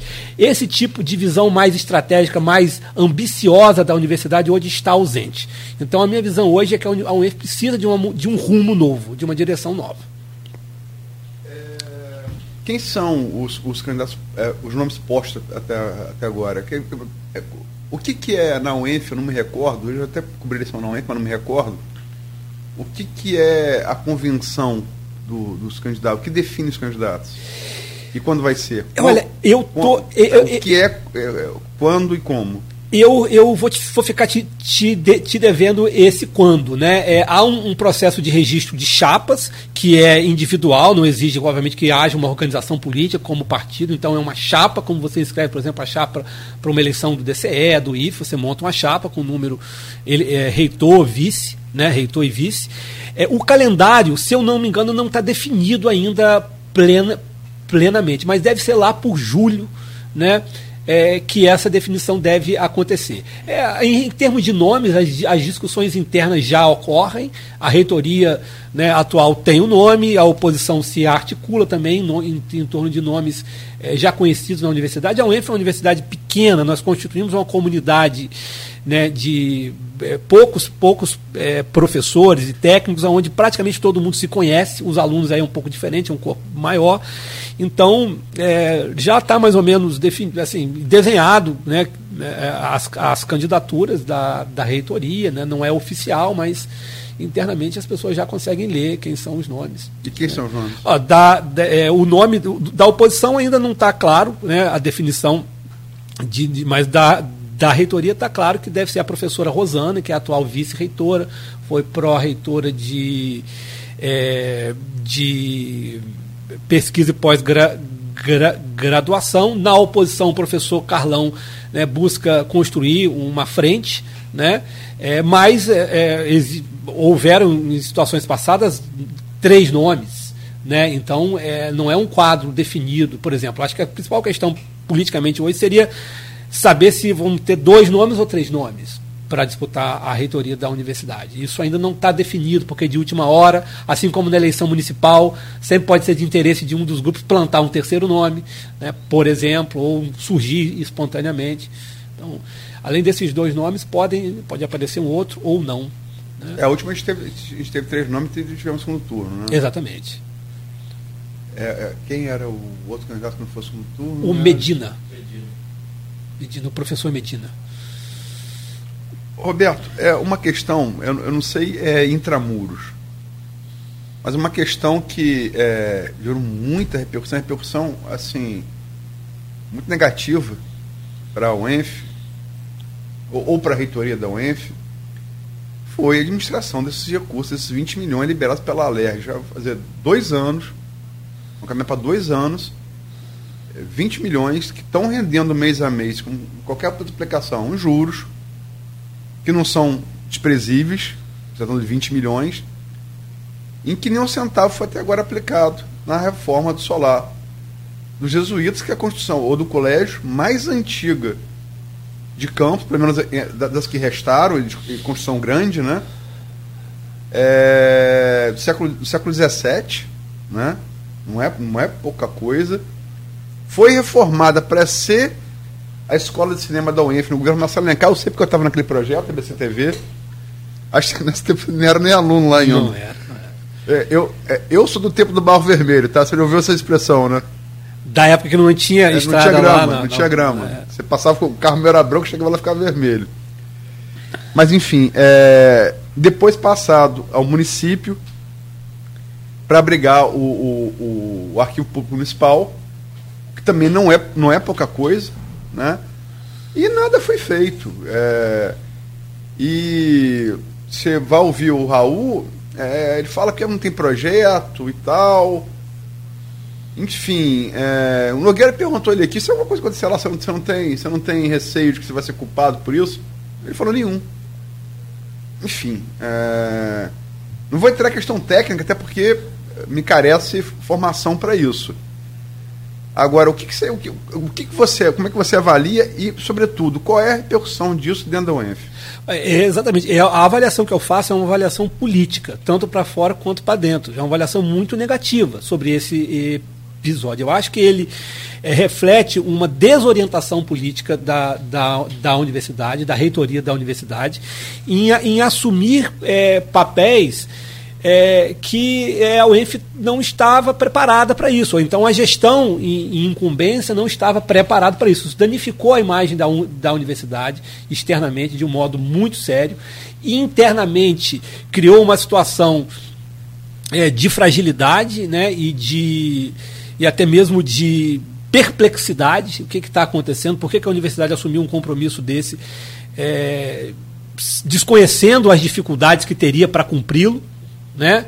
É, então foi um, é, é um evento muito negativo que marca justamente, a meu ver, a falta de rumo da universidade. Né? É, é a universidade tem que se abrir para a sociedade. A universidade tem que se conectar. Sempre foi um, um, uma reclamação muito pertinente essa de que a UENF de certo modo, foi um disco voador aqui na cidade, uma bolha. Então, é óbvio que a agenda da abertura, da interlocução com o poder público, ela tem que ser prioridade.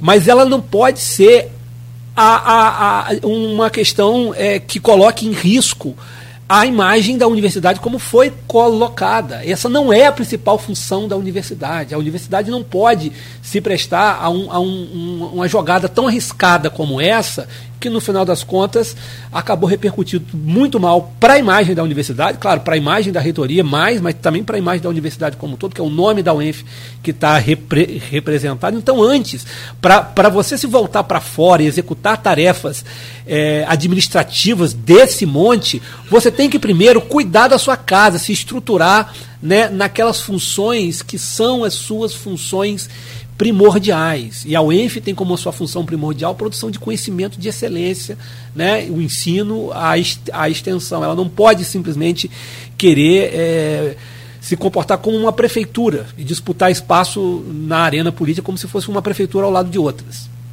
Né? Com incompetência para realizar essas tarefas. Mas é, é isso que você está falando, quer dizer, é, é, é a sua. É a sua a imagem do, do, episódio ou é a imagem que você acha que, que ela é dominante no campus? Olha, essa é a minha em relação imagem. Ao do colégio. Não, essa é a minha imagem, essa é a minha imagem, mas é, é uma imagem que, que eu compartilho com muitas pessoas. Eu não vou dizer, eu não posso dizer que ela é uma imagem dominante, mas ela é uma imagem bem difundida na universidade, né? É, inclusive pessoas que são até de oposição ao próprio reitor do ponto de vista interno é, evitaram fazer críticas muito duras ao reitor nesse processo para não afetar a imagem da universidade. Eu diria que é consenso na universidade e aí é, que esse episódio danificou a imagem da UENF. Todo mundo de dentro da UENF sente que a UENF ficou muito mal na foto, né? É óbvio que vai ter gente que tem compromisso com, com o, o, a reitoria atual e que vai tentar dizer que não ficou. Passa pano. Passa pano, mas, mas, quando, mas de um lado se passa pano, de outro lado se passa recibo. Então os recibos passados são claramente de que ficou mal, ficou mal, né? Para todo mundo. Você acha que, não te interrompendo aí, só para fechar, essa questão do, do, dessa imagem não respinga na vice-reitora como candidata? Aí vamos ver o jogo não, político, né? Porque, de fato, é, é, é, um, é um, grupo político que está no comando da universidade há oito anos. Há oito anos. Já é o segundo mandato. A, a, a atual vice-reitora, que deve ser a candidata a reitora, foi pró-reitora de pesquisa e pós-graduação no mandato anterior. Então ela já. Passone. No, do, no, do Passone. Agora ela é vice do, do Raul. É, evidentemente, toda, tudo que foi feito no, nos esses últimos oito anos vai ser colocado para que a candidata incumbente responda. Né? Pode respingar, sim, sem dúvida nenhuma.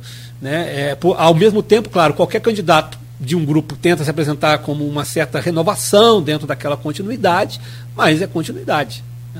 Deixa eu perguntar outra coisa, que eu estou lembrando das entrevistas que a gente fez com os candidatos lá da eleição. Foi quando? Foi quanto tempo? A eleição foi quanto tempo? Foi 2023, né? Não, 2023. É, 2023 não. 2023, a gente está há quatro anos atrás na eleição. É um ano depois da eleição presidencial. 2019. 2019. É. 2019. É. Aquela, aquela e a gente ele sentiu muito o clima, a gente fez uma primeira, eh, primeiro turno e fizemos uma no segundo turno. Era muito é, atacado, sobretudo o Carlão que fosse no turno com o Raul. É, era muito colocado pela, pela, pela oposição, porque você falou Raul representava o Passoni, então era uma continuidade. Ah, o grau, não sei como colocar isso, mas é tentando ser sutil mas o, o, o, o, grau de. O currículo Lattes, tá? Vamos colocar assim. Sim, é, sem problema. De, de, de Carlão, o currículo Lattes de Raul. Né? E Carlão realmente, na, na, na, na área científica, tem uma, uma, uma, uma, um conceito muito alto, né? Não que a Raul não tenha, mas não no mesmo nível. E que isso se reproduziria em credencial para ser reitor da UENF. É, eu, particularmente, não sei se isso é ciência exata. Mas você acha, passado aí, definindo aquela eleição, e no final do, do, dos quatro anos de Raul, você acha que isso deveria contar sim ou não? Por quê? Eu acho que não automaticamente. Eu acho que a qualificação científica ela não é necessariamente um, um, uma garantia de que você vai ser um bom condutor político da, da instituição. Mas o professor Carlão já conduziu politicamente vários né, é, ambientes de pesquisa, labo, laboratório. Para você ser um cientista renomado, você tem que ter capacidade de condução, de gestão. Ninguém faz ciência sozinho um, um, cientista como o professor Carlão, como outros que nós temos também, o professor Amaral, o próprio Almi, né, que é secretário de Agricultura hoje, você faz ciência em grupo e você gere é, é, é, é grupos. Né? Então, a questão é, é, é, necessário, sim, uma habilidade política. Lembrando o sociólogo lá, o Max Weber, não basta ter a vocação do cientista, mas tem que ter a vocação da política. Mas no caso de uma universidade, e sobretudo no momento em que a UENF se encontra, eu acho que o pré-requisito da qualidade científica se tornou mais importante do que era antes. Por quê? Porque a UENF, ela hoje se tornou. A UENF na década de 2000, no final da década de 90, era visitada pela CAP, pelo CNPq, como um exemplo de inovação na produção científica e na própria gestão do conhecimento científico. A UENF hoje se tornou desinteressante para quem se faz ciência no Brasil. Então, hoje, num quadro do governo federal até mais favorável à produção e ao financiamento da ciência, ter uma figura que realmente represente na sua própria trajetória, no seu próprio trabalho, a qualificação científica, a excelência, a excelência da produção do conhecimento, ela seria, nesse momento, eu acho, muito interessante. Né? Porque. É, o, a, a, o, diretor de uma universidade faz política, mas que tipo de política? Né? Ele não faz só política com o governador Cláudio Castro, com a LERJ, que é necessário fazer, mas é, é, uma política também de financiamento científico. Você precisa ter alguém com credencial para é, discutir lá no CNPq, na FINEP, na CAPES, e esse credencial é um credencial científico. Então é claro que tem que combinar o credencial político, mas a UENF está precisando de uma cara é, científica e de excelência, que é a sua missão, que é a sua vocação inicial. Eu acho que a gente tem que valorizar sim o currículo Lattes, não tomá-lo como uma coisa arrogante, ah não, mas porque tem currículo, então é o melhor candidato. Não é isso. Mas é um, é uma, um fator que conta sim. Tem que contar sim. Como é que tinha uma expressão meio pejorativa que, é, que se usava na eleição passada para contrário a isso que está falando? Como é que era? É, esqueci agora, como é que era? Uh, se chamava. Uh, não lembrar, você estava lá, você deve se lembrar como é que era a expressão? É, que você usava para falar dessa doutores e tal, como é que era a expressão? Ah, meu Deus, eu tinha, tem várias expressões pejorativas. É... é. Tinha uma que colou muito na eleição passada. Não estou lembrando, cara. É, vai, o, o é. olimpização, mas não é. é. Tinha uma específica da eleição passada, como é que era? Eu não vou lembrar agora. Também não estou lembrando. Para, de certo modo, ironizar, ironizar, essa pretensão de excelência. É, não, né? mas não a pretensão de excelência que toda universidade tem que buscar, não só toda universidade, qualquer área profissional você tem que buscar. Mas essa, esse pedantismo. Ah, sim, sim. É. Pois é, é, é, é, é a, eu acho que é. Que é o limite, né? Que é o limite. O pedantismo, ele é ruim é, em qualquer área da vida, né? A excelência não pode ser pedante, né? Exatamente. O currículo Lattes, exibir isso, às vezes fica pode parecer pedante você comparar, mas é possível fazer isso de modo não pedante. A gente vamos pensar no futebol, por exemplo, a gente compara, né, o, o, a, o mérito e a produtividade dos atletas, dos treinadores, sem nenhum melindre. Por que, que na universidade, onde a excelência conta, a gente também tem que ter esse melindre? Eu acho que a gente tem o cuidado de não ser pedante, mas nós não podemos ter isso como um tabu. Né? A universidade é, é, é, um fator que tem que contar. Não, não olhar o Lattes, assim, não é o Lattes. O Lattes é só um registro de ati atividade que indica, claro, o trabalho, mas olhar realmente qualitativamente né, é, para onde uma determinada liderança com mais afinidade com a ciência pode levar a universidade e, o que, e, e como isso não é possível de ser feito quando a liderança da universidade é distante da ciência. Eu estava pesquisando aqui no Google, mas não achei a frase, não. Ah, é uma expressão. eu, eu sei, sei, sei, sei. É uma expressão. É... A última pergunta. Você, Fechar. você falou e tal. É. Se for Carlão e, e Rosana, você vota em quem? Ca Carlão. Que é um voto oposto ao seu na última eleição. Sim, sim. Eu, eu, na última eleição, eu escrevi um artigo declarando voto ao reitor Raul. Sou amigo pessoal do professor Raul, sou amigo pessoal da professora Rosana, tenho uma admiração pessoal por eles e não tinha, não tenho tanta proximidade, não tinha tanta proximidade com o professor Carlão, mas aí é, o futuro da universidade é outra coisa. Eu acho que a universidade precisa de um rumo. Só o fato de ser um grupo que está há oito anos no poder já seria motivo suficiente, mas não não suficiente para eu assumir o apoio. Agora, é, a, a ideia de retomar um projeto ambicioso, generoso, com o que foi a universidade, com os recursos que ela tem, é, é, me motiva a mudar tranquilamente de posição, rever os argumentos. Né? Não me arrependo do voto do, do passado, foi um experimento importante, tem ganhos, a reitoria tem motivos que, que a gente pode, pode elogiar, a abertura, os projetos de extensão, financiamento do projeto de extensão, várias questões, mas eu acho que a gente precisa de um novo rumo. Já que você está perguntando, eu vou não vou me furtar isso. Muito bem. Bom, são nove horas e dois minutos. Fechamos? Tranquilo? Bom demais sempre ter sua presença. Hora passa muito rápido, voa. E sempre agradecendo pela contribuição que você traz, não só para a gente, como radialista, como jornalista, mas principalmente, sobretudo, para o, para o ouvinte entender é, o momento atual, essa coisa toda é, não só que a gente passa de, de como é, parte política, mas como social também, a participação nossa nesse, nesse processo todo. Obrigado, transmita aqui lá o, nosso abraço lá para o seu pai, para sua mãe, para a família toda lá e transmita também nossa saudade lá do tempero.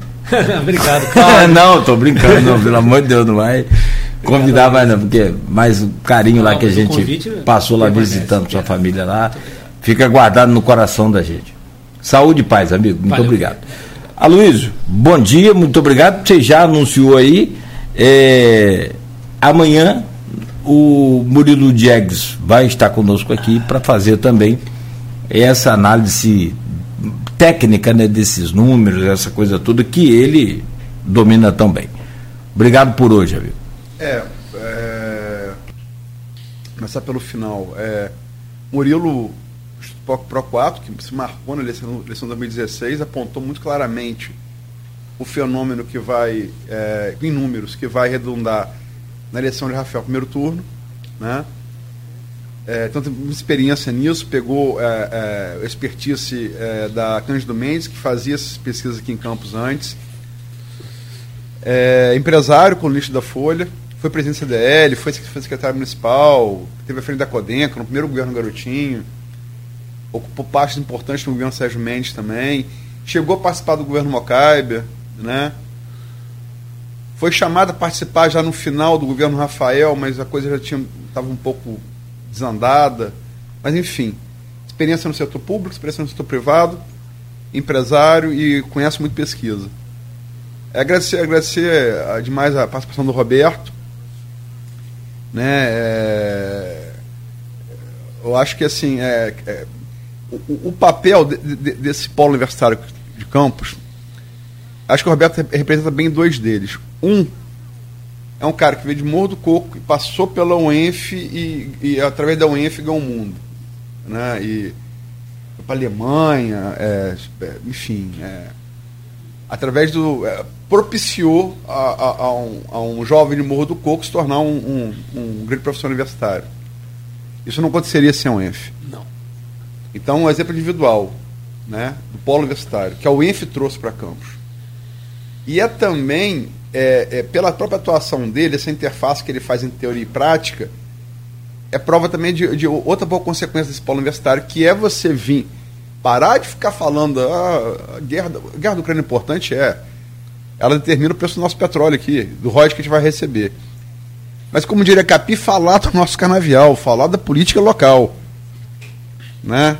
E, e, e trazer esse olhar da academia para cá ajuda a entender. Acho que ajuda o ouvinte, ajuda o telespectador e certamente nos ajuda. Então, obrigado aí, Roberto. Obrigado a você, querido. Valeu pelas, pelas palavras. Certo. Bom, 9 horas e 6 minutos. Você que nos acompanhou até aqui, valeu por hoje. Amanhã de volta às 7 com o Folha no Ar ao vivo.